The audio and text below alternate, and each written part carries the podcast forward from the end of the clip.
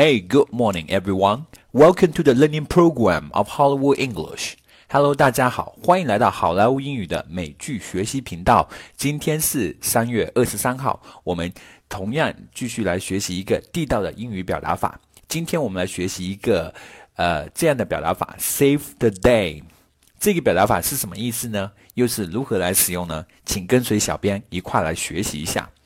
Save the day，它英文解释是 to do something。that prevents a likely defeat or failure, to produce a good result when a bad result was expected。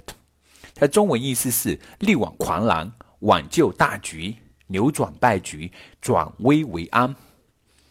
好的，接下来我们看看例句，学习怎么使用这么一个表达法。例句 Number one: When the situation gets tough with a customer. A touch of humor can always save the day。当我们跟客户有摩擦的时候，幽默感或总是能够化险为夷，解决问题。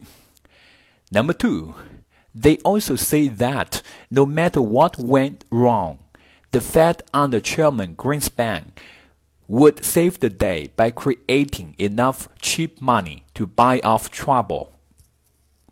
他们还说，不论出来什么问题，格林斯潘执掌的美联储总会通过印造更多的廉价货币来化解困境。Number three, the team was expected to lose, but Sally made three points and saved the day. 这支队伍本来要输的，但是 Sally 得了三分，直接就扭转，呃，直接就挽救了败局。Number four. No matter where the emergency is, the firefighters are always ready to speed to the scene and save the day. 不论哪儿有紧急情况，消防战士总是能够及时到达现场，拯救险情。Number five, Brazil Olympic Games was thought to be a flop in the beginning, but that gorgeous model's catwalk in the opening ceremony Just save the day。巴西奥运会一开始大家都以为会是一个巨大的失败，失败，却没想到开幕式那个漂亮的模特的猫步却能够挽救大局。Number six, let's all hope Mr. Potter will always be around to save the day。让我们希望波特先生总是能够在那儿拯救世界吧。